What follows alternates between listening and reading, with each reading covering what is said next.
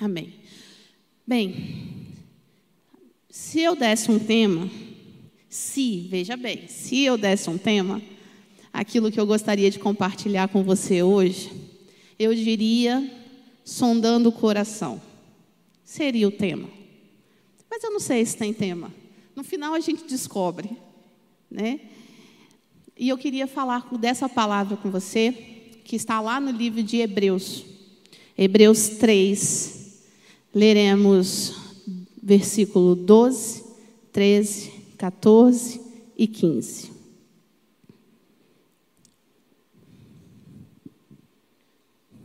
Amém? Achar Hebreus, fácil de achar Hebreus, né? Muito fácil. Nem pedir sofonias, Naum, Abacuque, né? Ageus. Achar os profetas menores, todo mundo fica perdido lá, né? Zacarias. Hebreus, fácil. E o texto de Hebreus, desculpa, eu falei três ou quatro? Acho que é Hebreus 4, desculpa. Tá certo aí? Hebreus 4. O texto diz assim, ó, projetou não? Conseguiu não projetar? Esse negocinho aqui está funcionando? Sou eu que faço? Vamos ver. Foi não. Bem, foi? Hebreus 4. Desculpa, gente. Ele diz assim: Cuidado, irmãos, para que nenhum de vocês tenha o coração. Oi? Três? Ali está quatro, né? 3, 12 do 15. Diz assim: Cuidado, irmãos, para que nenhum de vocês tenha o coração perverso e incrédulo, que se afaste do Deus vivo. Ao contrário, encorajem-se uns aos outros todos os dias, durante o tempo que se chama hoje, de modo que nenhum de vocês seja endurecido pelo engano do pecado, pois passamos a ser participantes de Cristo desde que de fato, nos apeguemos até o fim, a confiança que tivemos desde o princípio. Por isso é que se diz: se hoje ouvirem a sua voz, não endureçam o coração como na rebelião. Esse autor de Hebreus, falando essa, o texto todo, ele se volta para isso aqui. Isso aqui é uma pequena parte de todo esse texto de Hebreus 3. Bem, ele nos traz uma palavra, uma palavra de alerta. O, esse texto ele vem como uma mensagem de alerta para nós a respeito de um perigo, um perigo que tem nos rodeado e isso não é de agora. Um, um perigo que tem nos rodeado, e esse perigo não é algo externo. Esse perigo não vem de um inimigo, não vem do diabo. Esse perigo mora bem perto da gente. Melhor dizendo, esse perigo mora dentro de nós. Esse perigo mora dentro de nós. Que perigo é esse? Não cuidarmos do nosso coração permitir que o mal se assente em nosso coração. É esse alerta que o autor de Hebreus vem trazendo. E ele diz: tenhamos cuidado. Bem, quando eu vejo uma placa escrito cuidado, não se aproxime, normalmente vem o quê? Qual o desenho que vem na placa? Dependendo da situação, uma caveira. Você já viu? Quando fala em, em, eletricidade, então, vem assim: cuidado o desenho de uma caveira. Rótulos de alguns, de alguns produtos, substâncias químicas, vem uma caveirinha. Vocês nunca viram nada disso, gente? Vem, não vem? Vem uma caveira. Sabe por quê? Risco de morte. Risco de morte e deixarmos de cuidar do coração, permitindo que ele se torne mal, ou incrédulo, ou descrente, dependendo da sua versão, é risco de morte. Eu ouvi uma vez uma palavra do pastor Paulo, e, e ele falava assim: Irmãos, o diabo já desistiu de matar crente faz muito tempo. Faz muito tempo. Aquelas cruzadas antigas, aquelas guerras, matava-se 10 mil, nascia 20 mil. Povo crente nasce, meu filho. Povo crente se multiplica. Sabe? O povo de Deus não pode ser exterminado da face da terra. Então, qual é agora a, a estratégia do diabo? Desviar você do seu foco. Fazer com que você se torne apático, indiferente à vontade de Deus. Essa é a estratégia do diabo. Não é matar você no seu físico, é matar o seu espírito. É matar o seu relacionamento com Deus.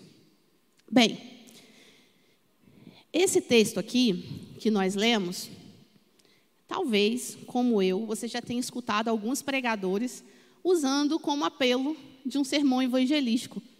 E se hoje ouvides a sua voz, não endureça o coração. Mas fica nítido para mim, para nós, que esse texto ele é falado, expressado para os que estão dentro, para a igreja. Esse alerta é para nós. Essa mensagem é para nós. Bem, o texto, esse texto que nós lemos de Hebreu, ele começa dizendo assim: irmãos. Tem uma versão, eu fui procurar uma versão, fui procurar várias versões para ver se encaixa alguma outra coisa ali, né? E uma versão em inglês, a Is, ela usa o termo é, amigos cristãos. É a palavra que vem no lugar de irmãos.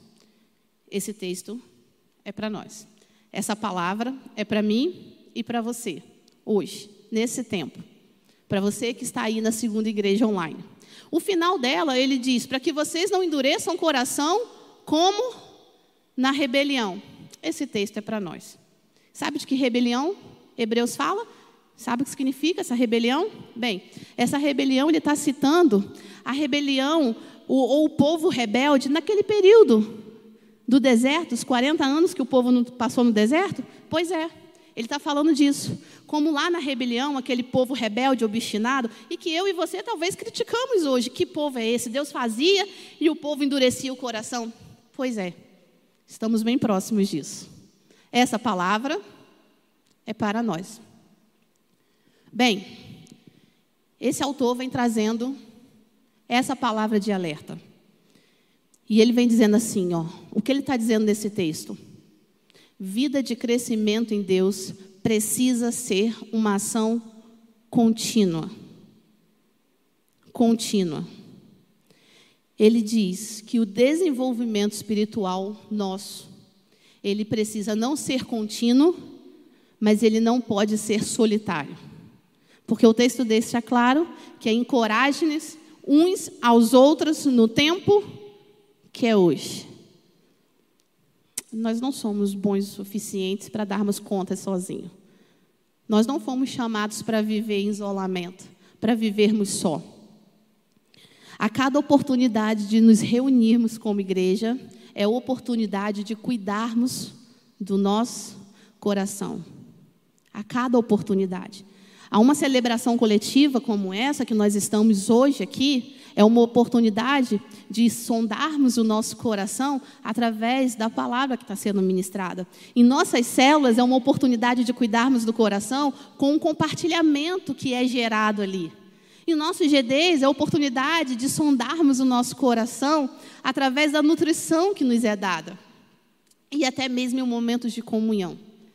Naqueles momentos onde parece algo sem intencionalidade. Ali precisa ser um lugar de sondarmos o nosso coração. Até porque o texto de Eclesiastes diz que o homem afia o seu companheiro. O homem afia o seu companheiro. Então eu queria convidar a você a se desligar e ser sincero com você. Porque eu vou te dizer, eu precisei de muita sinceridade para entender o caminho do meu coração. Eu não posso falar daquilo que Deus não falar comigo antes, daquilo que Deus não me apertar antes. Sabe? Bem, eu queria destacar pouquíssimos pontos que nós podemos aprender com esse texto de Hebreus aqui. E o primeiro ponto, nós devemos cuidar dos nossos pensamentos, para que ele não seja dominado pelo mal, fazendo de nós incrédulos. Por que, que eu digo pensamento? Porque quando você vai buscar nesse texto aqui, onde aparece a palavra coração, no grego, aparece a palavra cardiar. E tem a ver com o coração enquanto órgão que alimenta a parte neurológica e, consequentemente, as emoções. Então, é Deus cuidando do homem como um todo. Olha, cuide dos seus pensamentos, para que os seus pensamentos não afetem as suas emoções e comprometam o seu comportamento. E comprometa as suas escolhas, as suas, suas ações desse tempo. É Ele cuidando do teu povo como todo. Por isso que eu destaquei: cuide dos seus pensamentos. A nossa mente é campo de batalha. A nossa mente é lugar de atuação do espírito, mas é lugar também aonde receberemos ataque do diabo. É na nossa mente. É na nossa mente que ela começa. Bem, ele diz assim: cuide do seu coração para que ele não se torne, em algumas versões diz perverso ou mal, tornando ou fazendo de vocês incrédulo Lugar onde a maldade se assenta gera incredulidade, gera descrença. Não tem como habitar o mal e a fé no Deus vivo. O texto deixa claro, ele diz: para que a sua incredulidade não te afaste do caminho do Deus vivo. Não te afaste do caminho do Deus vivo. Bem, o fato é que a maldade, querido, ela está dentro de nós. A maldade nos é inerente, por conta da nossa natureza, por conta do pecado que nos alcançou. Precisamos diariamente lutarmos contra essa natureza. E é diariamente, sim. O texto diz: no tempo que é hoje. Hoje é hoje. Amanhã, daqui a pouco, será hoje. Né? Não tem como. É o presente.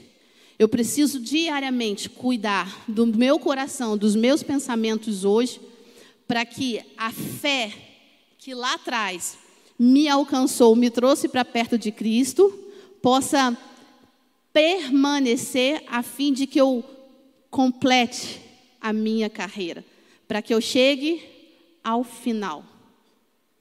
Entende? Que é uma ação contínua. Começou, permanece, hoje e acontecerá, e eu chegarei. Bem, algumas versões aparece mal.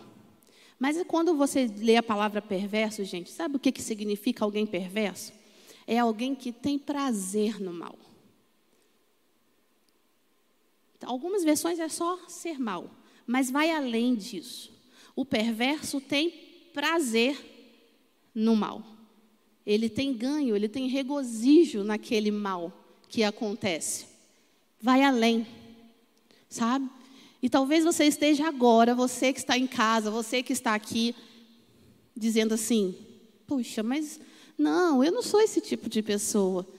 Eu, eu, eu, sou, bom, eu sou bondosa, eu, gosto, eu não gosto de ver as pessoas assim, terem, passarem por dificuldades. Bem, Gente, a verdade é que se nós formos sinceros conosco, nós iremos nos deparar com a maldade do nosso coração.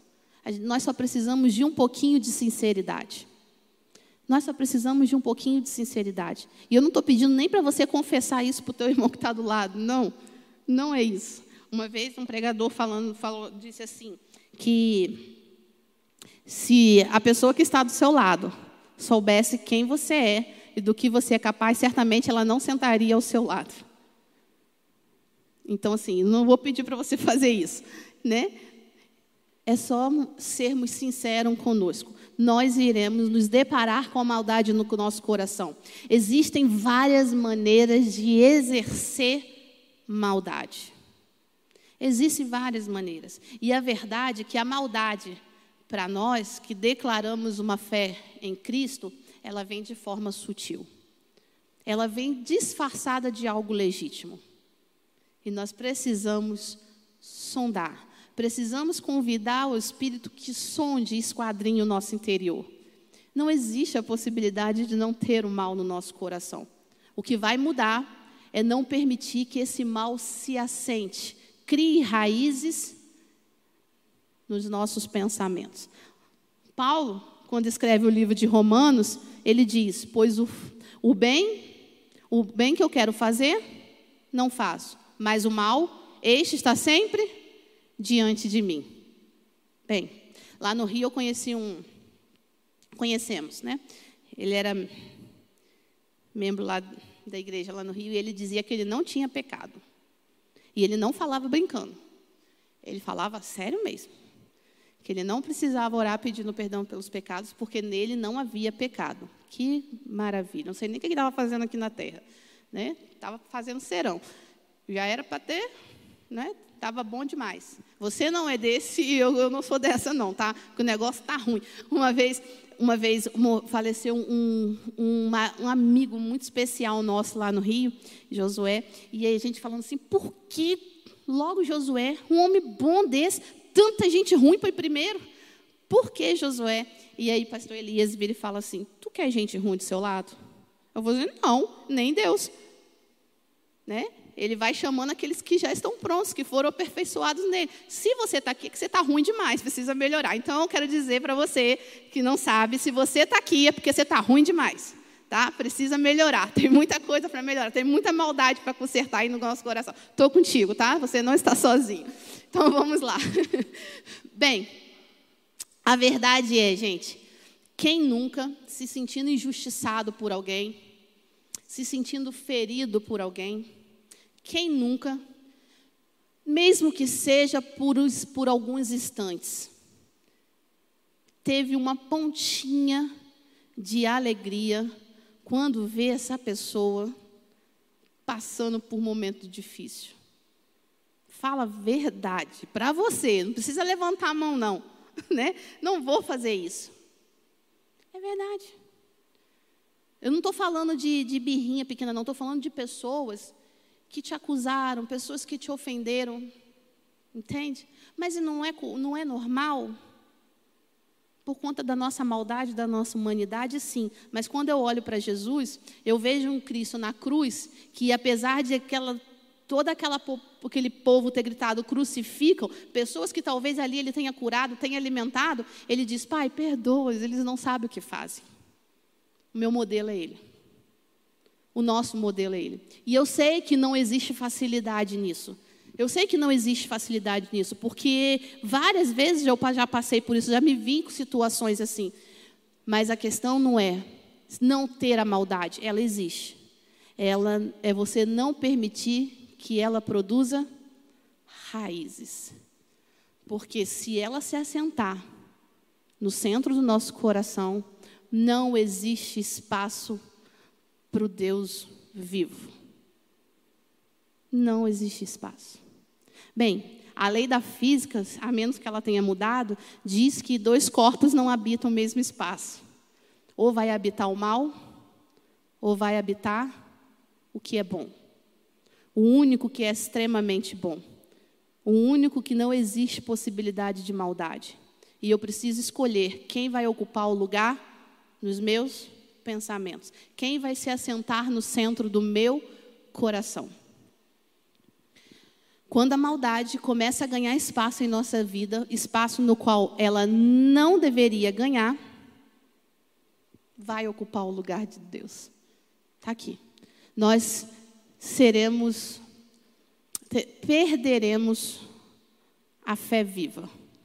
Nós perderemos a fé genuína, a fé verdadeira sabe? Certamente nós perderemos, nos tornando incrédulo, não permitindo confiar, não permi nos permitindo descansar.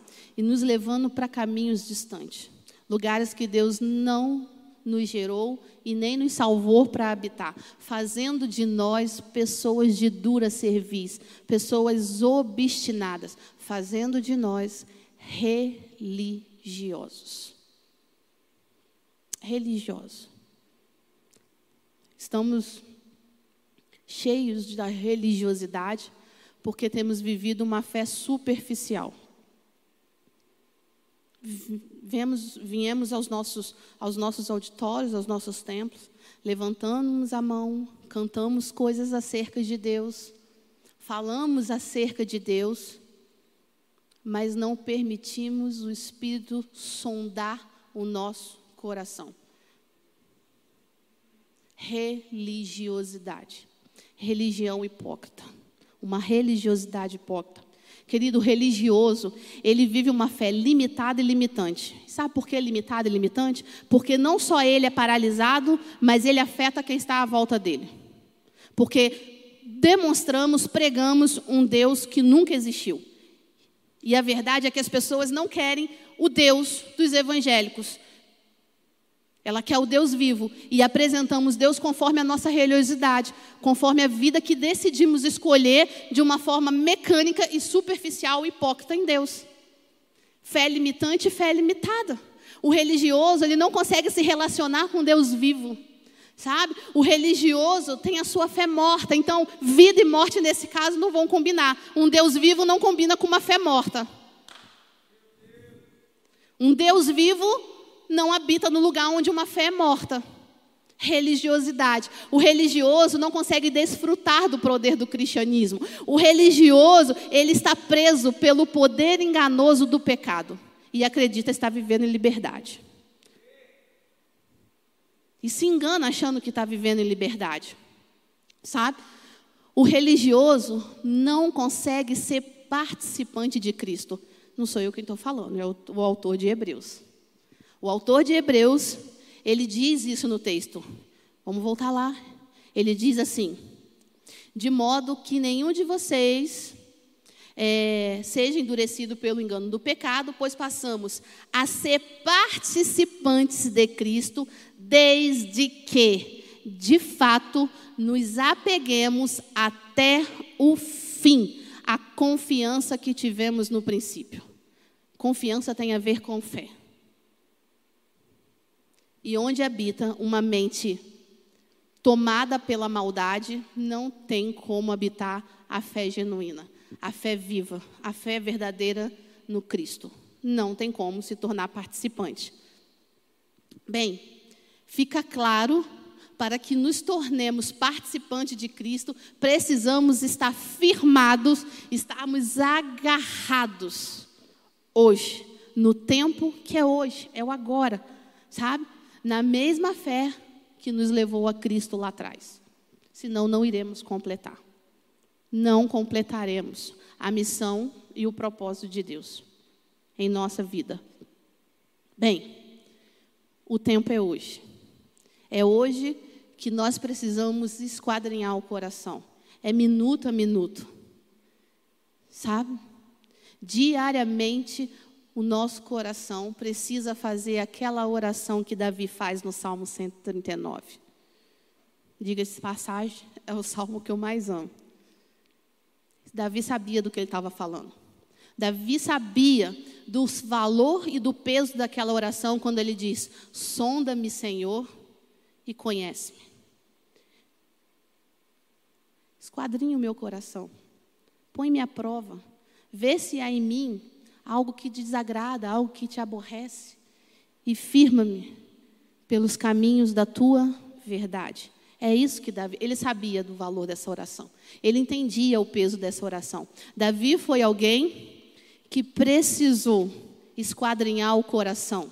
Davi foi alguém que precisou entender que ele havia praticado a maldade. O, o Davi não foi considerado um homem segundo o coração de Deus pela questão de não errar, mas pelo fato de reconhecer e se voltar para Deus. Sempre é tempo. Sempre é tempo. Bem, segundo, Segundo lugar, precisamos ter o cuidado de não baratearmos o favor de Deus. Nós não podemos baratear o favor de Deus. No versículo 15 desse texto de Hebreus diz: Por isso é que se diz: Se hoje vocês ouvirem a sua voz, não endureçam o coração como na rebelião.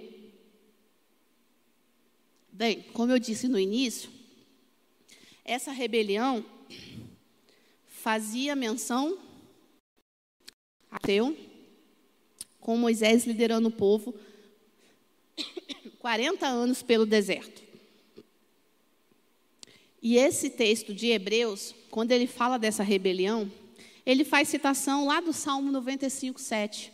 E o Salmo 95, 7 diz assim: Pois Ele é o nosso Deus, e nós somos o povo do seu pastoreio, o rebanho que Ele conduz.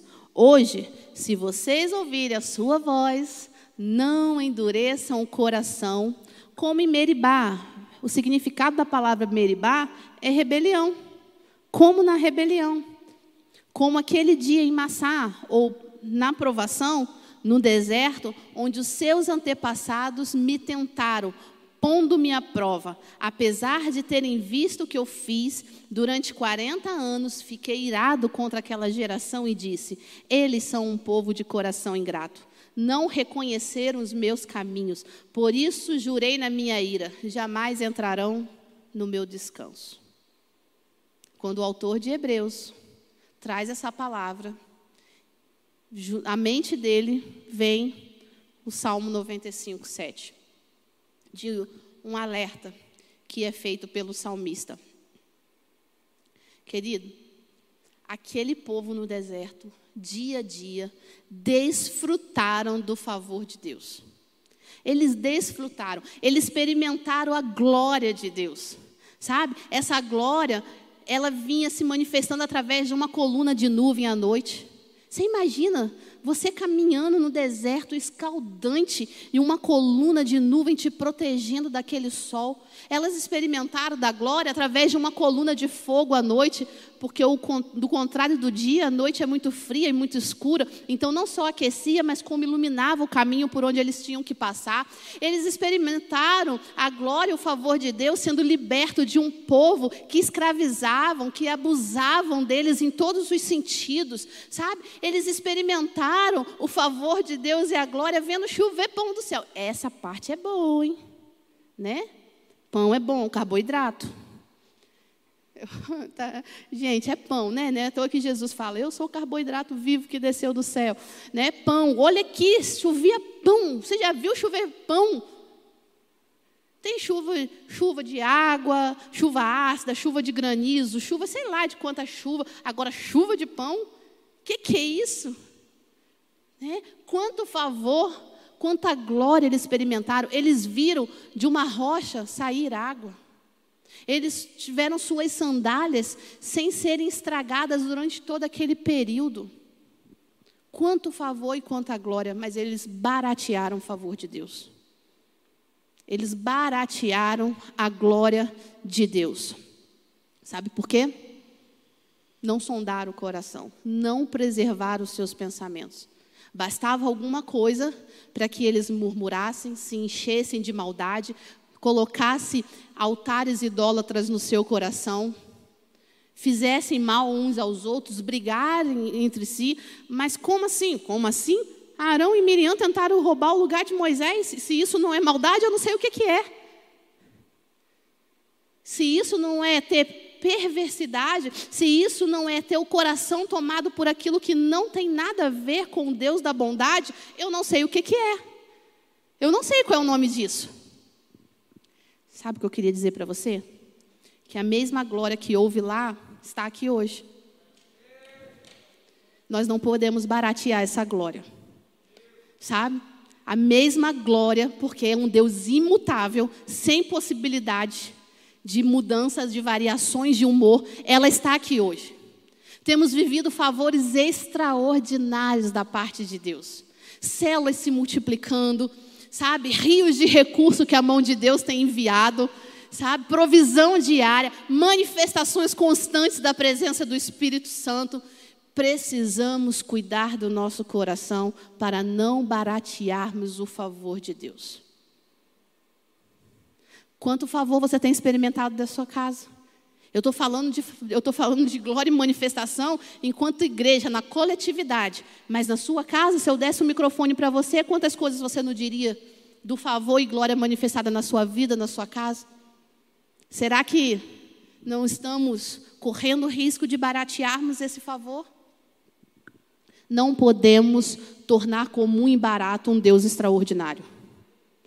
Não torne barato e comum um Deus extraordinário.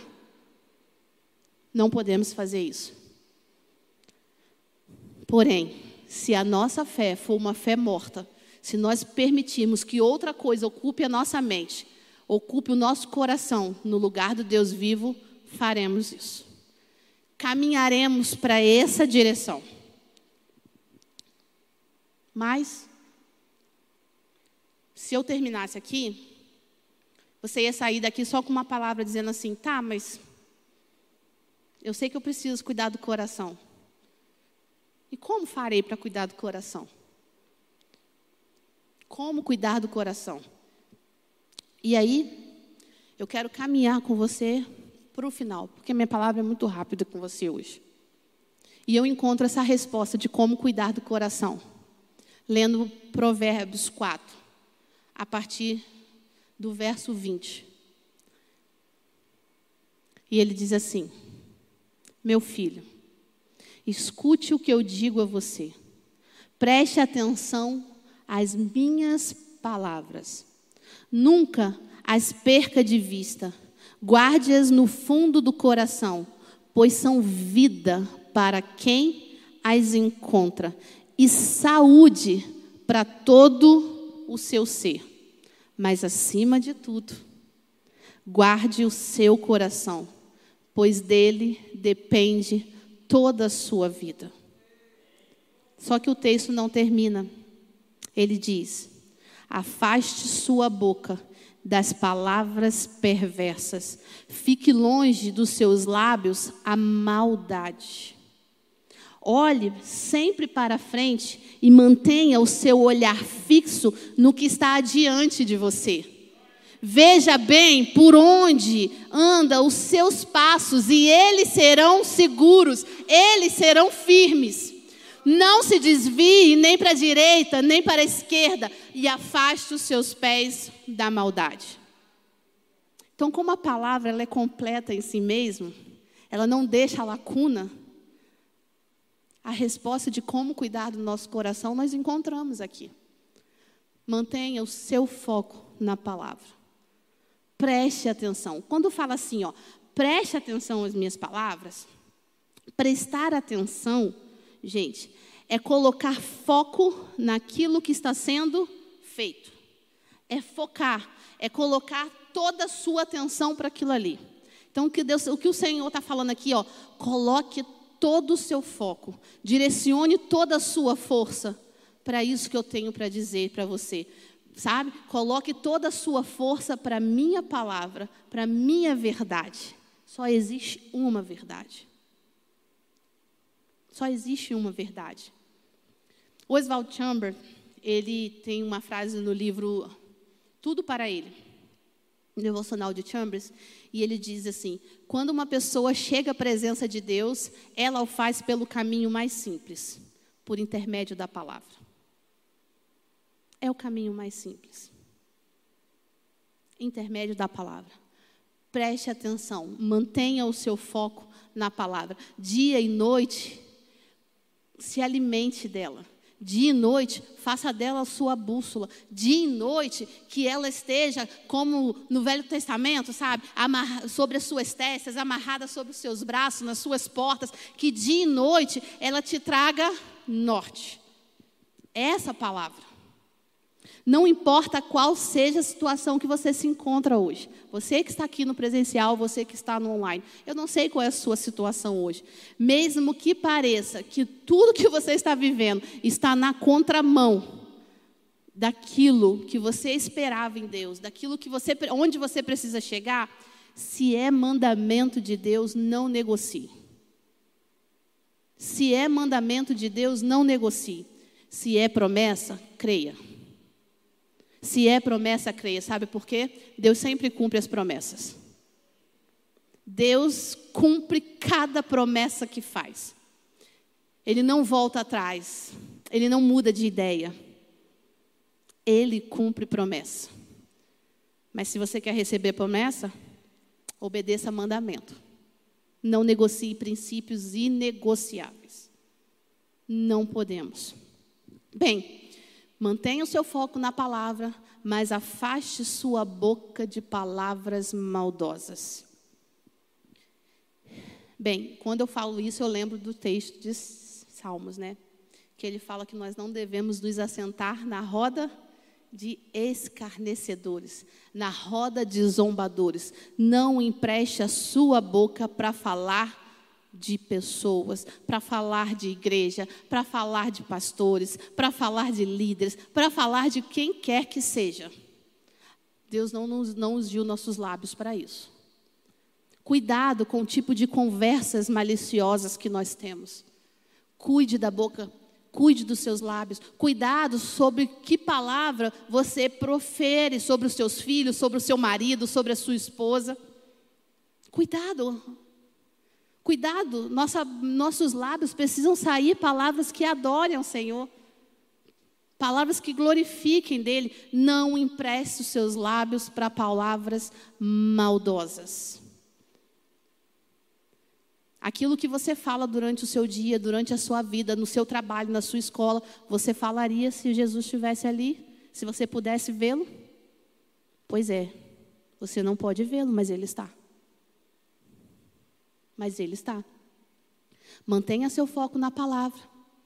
Não afaste sua, afaste sua boca de palavras maldosas. E olhe sempre para frente. Onde está a sua visão? Onde você tem colocado os seus olhos? Aonde tem fitado os seus olhos? Em que você tem mantido fixados a sua atenção? Mateus 6, o próprio Jesus diz: os olhos são a candeia do corpo. Se os seus olhos forem bons, todo o seu corpo será cheio de luz.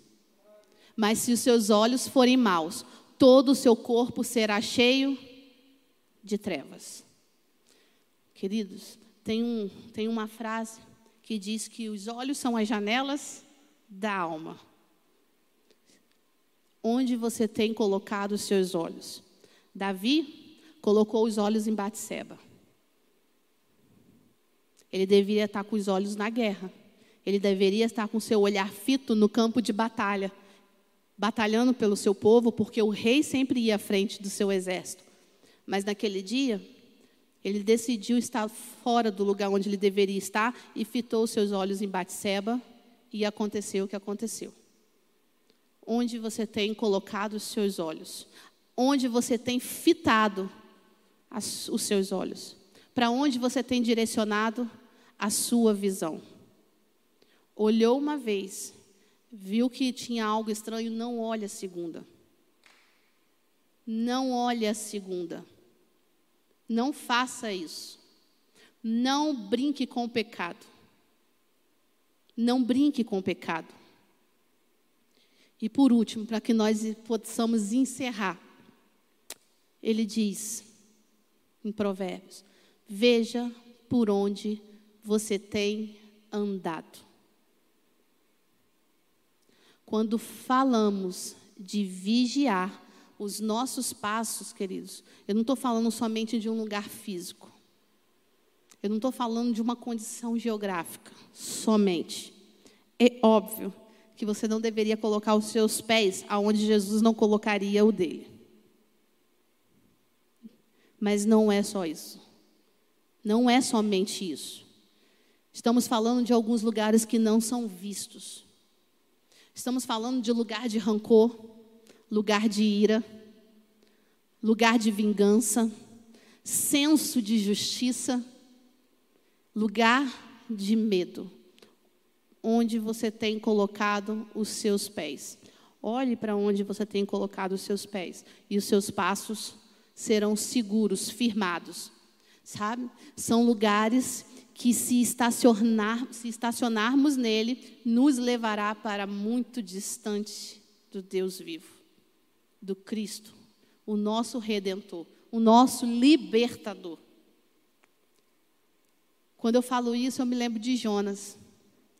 Jonas foi chamado para ir para Nínive, mas foge. Foge em direção a Tarsis. E alguns falam assim: não, porque Jonas estava com medo de Nínive. Nínive era uma cidade grande, violenta. Sim. Mas sabe o que eu enxergo em Jonas? Muito mais do que o medo, eu vejo o senso de justiça. E se você lê o finalzinho do livro de Jonas, você vê que ele fica extremamente insatisfeito porque os ninivitas se arrependem e se rendem ao Deus vivo. E ele não queria que a salvação chegasse até aquele povo porque ele achava o povo maldoso demais. Cuidado com o nosso senso de justiça. Cuidado com o senso de justiça. São lugares de rancor que guardamos no nosso coração e não liberamos. Não liberamos. Gente, rancor, ira, maldade, ela envenena, sabe? Ela traz, ela, ela gera veneno. E o veneno que nós vamos morrer, porque o veneno está em nós. Nós deveríamos nos alimentar dele. São esses lugares que nós temos que saber para onde estamos indo. Vigie os seus passos. Veja por onde você tem andado. De onde você precisa sair. De que lugar você precisa caminhar. Para que você possa andar em direção ao Deus vivo. Para que você possa andar em direção ao propósito que Deus tem para a sua vida. Para que você possa guardar e cuidar do seu coração. Se desejamos ser participantes de Cristo, precisamos nos manter firme até o fim. Não conseguiremos nos manter reto sem cuidarmos do nosso coração.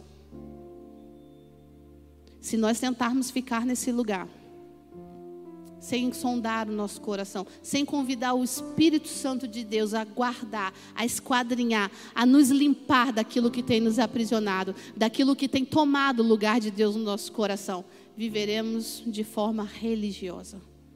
Uma fé vazia. Uma fé que não toca ninguém. Uma fé que não transforma ninguém. Uma fé que não compartilha do Evangelho de Cristo. Do genuíno Evangelho de Cristo. Sonda. Eu quero convidar você, você que está aqui, você que está em casa, a fazer essa oração. Essa oração que Davi faz no Salmo 139. Eu precisei fazê-la hoje. Eu precisei, eu confesso. Eu precisei fazê-la hoje para orar por uma pessoa. A minha carne não queria. Mas eu sei no espírito que eu precisava e não por ela, não pela pessoa, mas por mim porque eu não quero viver longe dos propósitos que Deus tem para minha vida. E talvez você que esteja aqui ou você que esteja em casa ainda nem sequer experimentou desse Deus, porque tem carregado entulhos no seu coração. Pois é, o tempo aceitável, o tempo de mudança, o tempo de vida com Deus é o hoje. É, amanhã, eu não sei se vai existir para mim. Eu não sei se vai chegar. Você sabe se vai chegar o amanhã para você? É hoje. E você pode fazer essa oração também. Senhor, eu quero entregar a minha vida para o Senhor. Eu quero desnudar o meu coração diante do Senhor. Eu quero pedir que o Senhor, esse Deus que eu mal conheço, possa sondar o meu coração e me ensinar, e me tratar, me fazer um instrumento afiado nas Suas mãos. Eu quero convidar você a fazer essa oração hoje. Eu vou pedir para você ficar de pé. Será que existe aqui todas pessoas tão puras, tão limpas, que não tem nada para ser entregue no altar da adoração? Que não tem nada que precisa ser mudado, que precisa ser transformado? O tempo é hoje. O momento é o agora. Não saia daqui com seu coração entulhado. O Senhor quer te tocar. Ele quer liberar o seu coração. Ele quer libertar você de coisas que te prendem. Ele quer fazer de você vaso de honra, instrumento afiado para o propósito e missão dele. Para que pessoas vejam você e olhando para você, vejam a face do Deus vivo. Eu quero convidar você a fechar seus olhos. O louvor vai estar ministrando para a gente uma palavra, vai estar ministrando uma canção. E enquanto ele estiver ministrando, você vai começar a liberar para Deus o que precisa ser liberado. Será que alguém te feriu e você carrega essa ferida até hoje? Ei, Jesus tem um unguento perfeito para cicatrizar a tua ferida. Sabe? Não carrega isso não. Não carrega esse julgo que você não tem condições de carregar. Entrega para Ele. Libera para Ele. Ele está aqui, deseja fazer algo diferente, deseja fazer novo em você. Abra o seu coração, não tenha medo. Saia do lugar do medo e se lance. E se lance aos pés desse Jesus.